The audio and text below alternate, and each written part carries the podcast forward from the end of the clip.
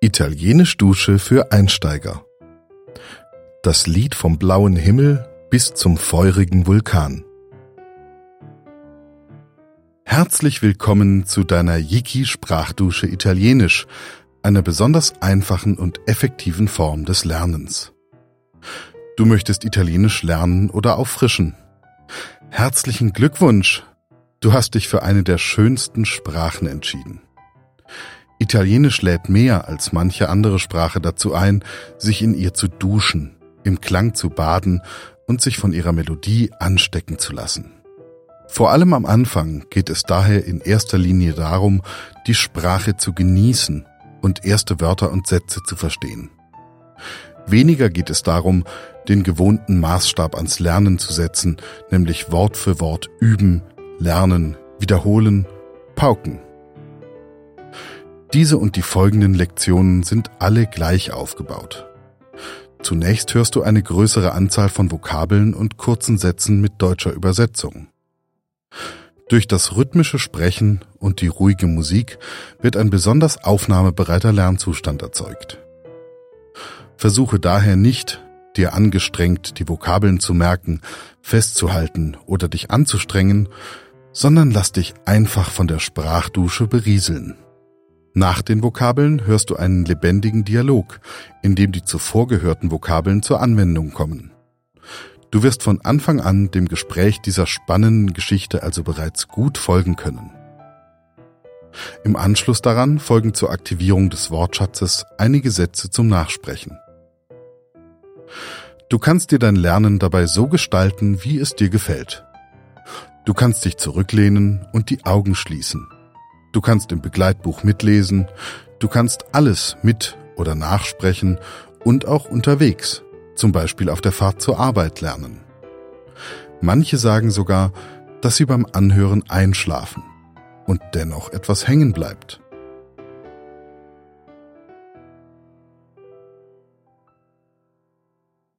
Capitolo 1 Bella Italia Kapitel 1 Schönes Italien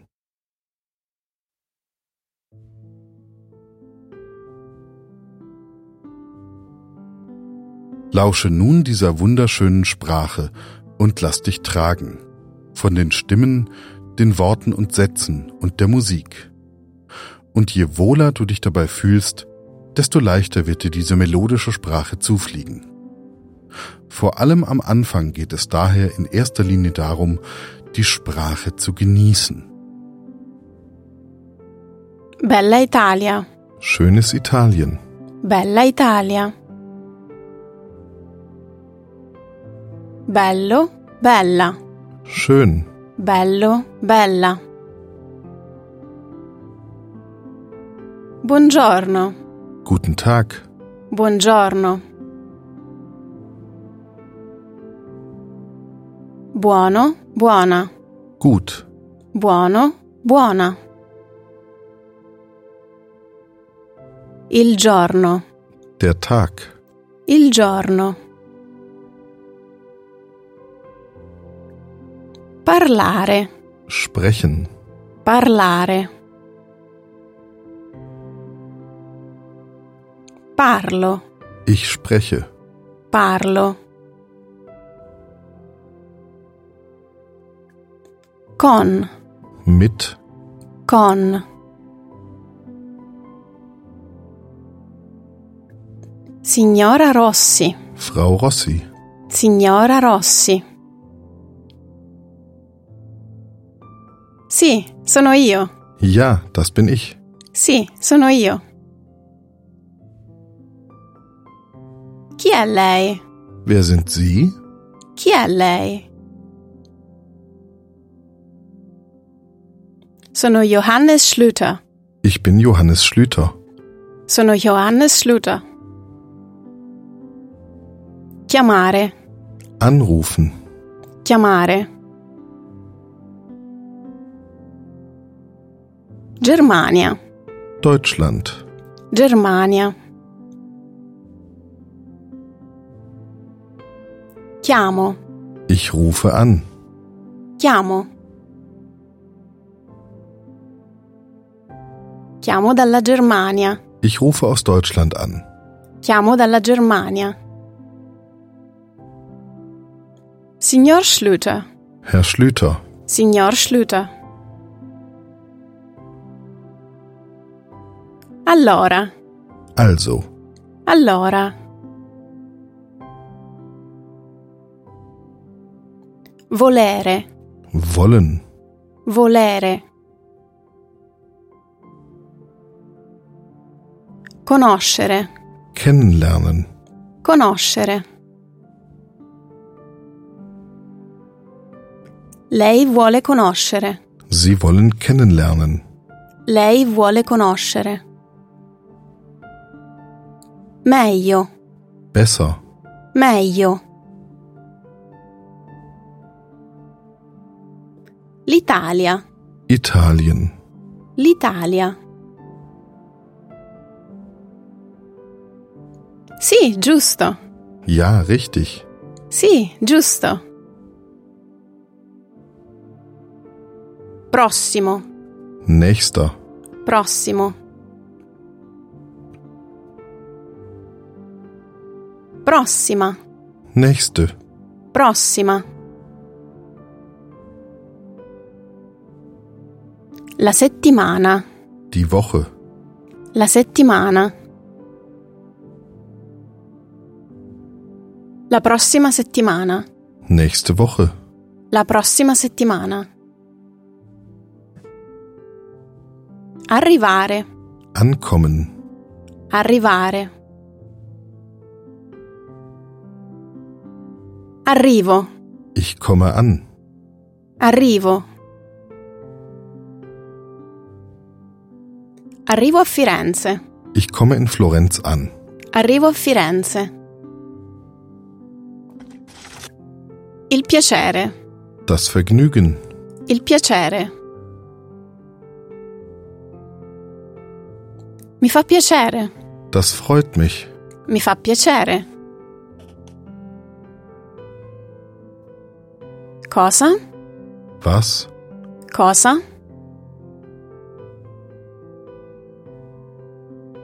Dovere, Sollen, dovere. Portare, bringen, portare. Devo, ich soll, devo. Devo portare, ich soll bringen.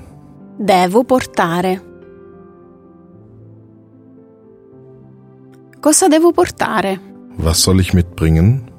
Cosa devo portare?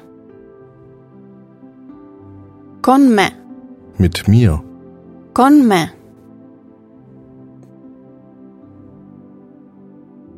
Il tempo, Das Wetter, il tempo. Il tempo è bello, das Wetter ist schön. il tempo è bello. Caldo, calda, Warm, caldo, calda. Fa caldo, es ist warm. fa caldo. Qui, Hier, qui.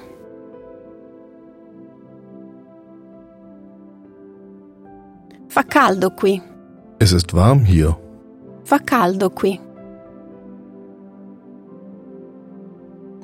Allora non porto, Also bringe ich nicht allora non porto. Il maglione, der Pullover, il maglione. Non porto maglioni, ich bringe keine Pullis mit. non porto maglioni.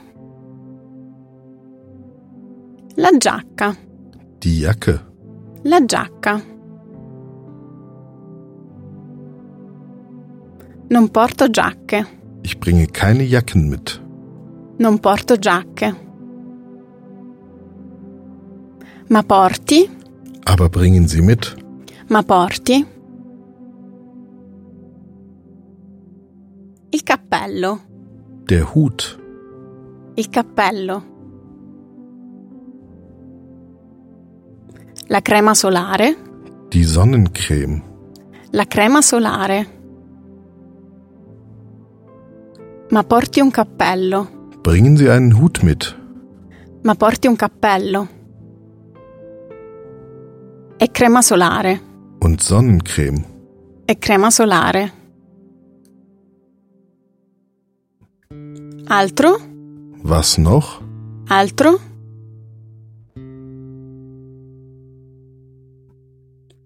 L'umore. Die Laune. L'umore.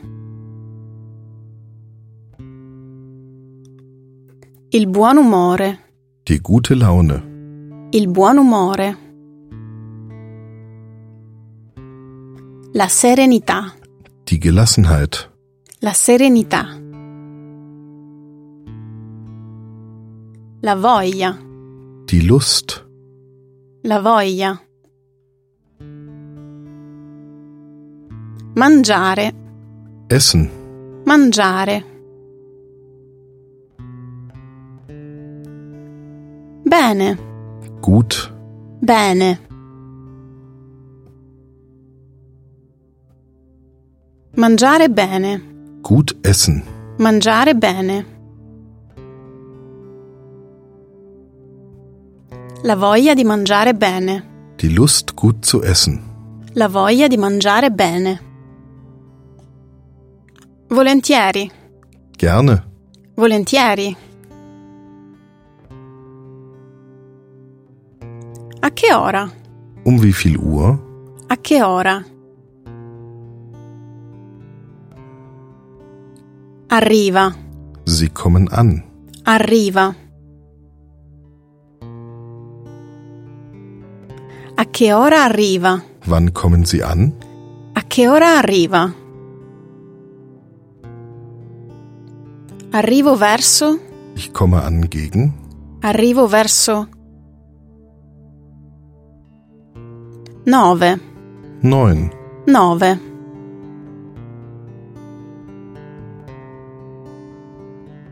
Arrivo verso le 9. Ich komme gegen 9 Uhr an. Arrivo verso le 9. 1, 2, 3. 1, 2, 3. 1, 2, 3. Quattro, cinque, sei. Vier, fünf, sechs. Quattro, cinque, sei. Sette, otto, nove. Sieben, acht, neun. Sette, otto, nove. Dieci, Zehn. dieci. La stazione, Der Bahnhof. la stazione. Alla stazione, Am Bahnhof. alla stazione. Va, Er, sie geht. va.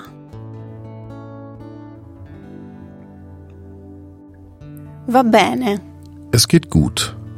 va bene. La, Sie. la.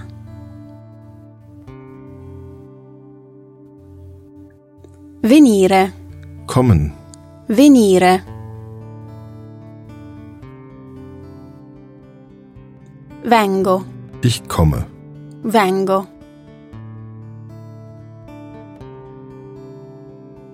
Venire a prendere, Abholen.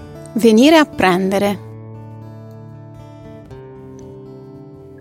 La vengo a prendere io, Ich hole sie ab. la vengo a prendere io. Come, Wie? come.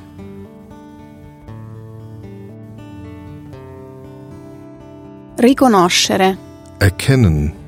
riconoscere. Come la riconosco? Wie erkenne ich sie? Come la riconosco? Indossare, Anhaben, tragen. indossare. Indosso. Ich trage. Indosso. Blu. Blau. Blu. Un cappello blu. Einen blauen Hut. Un cappello blu. Il viaggio. Die Reise. Il viaggio. Buon viaggio. Gute Reise. Buon viaggio. Grazie mille. Vielen Dank. Grazie mille. Mille. Tausend. Mille. Presto. Bald. Presto. A presto. Bis bald. A presto.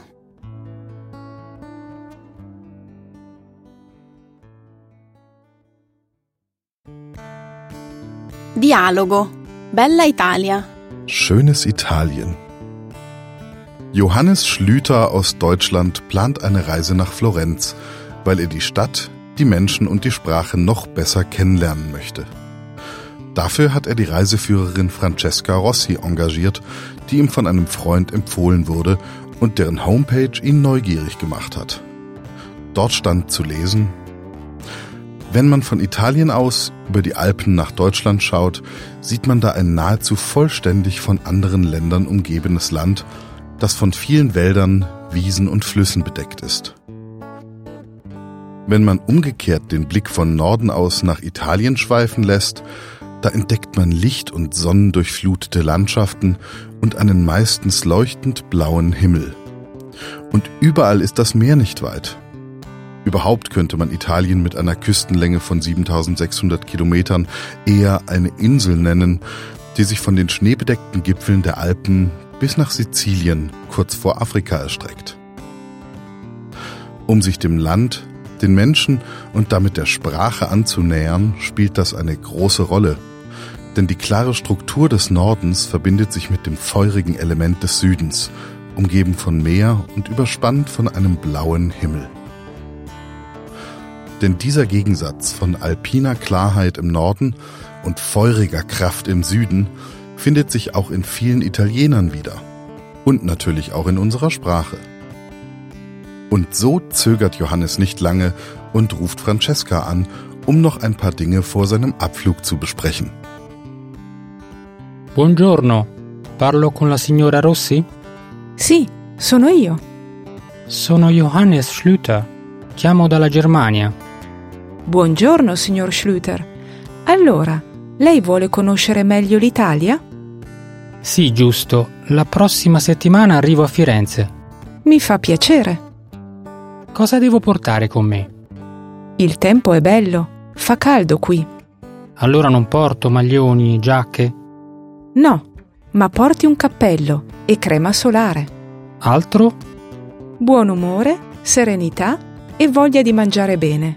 Volentieri. A che ora arriva? Arrivo verso le 17 alla stazione. Va bene, la vengo a prendere io. Come la riconosco? Indosso un cappello blu. Buon viaggio allora. Grazie mille, a presto.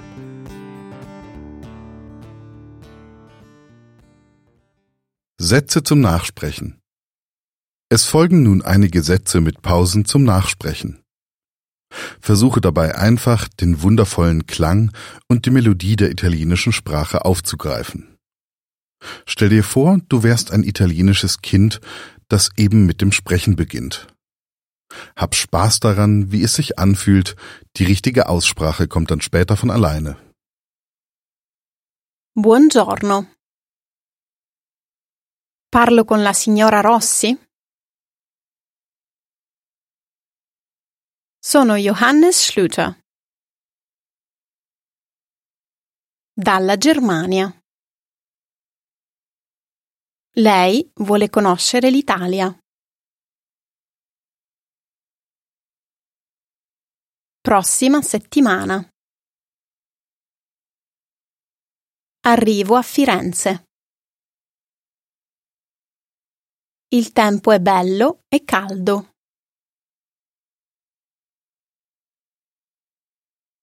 Ma porti un cappello. Voglia di mangiare bene. A che ora arriva? Arrivo verso le diciassette. Come la riconosco?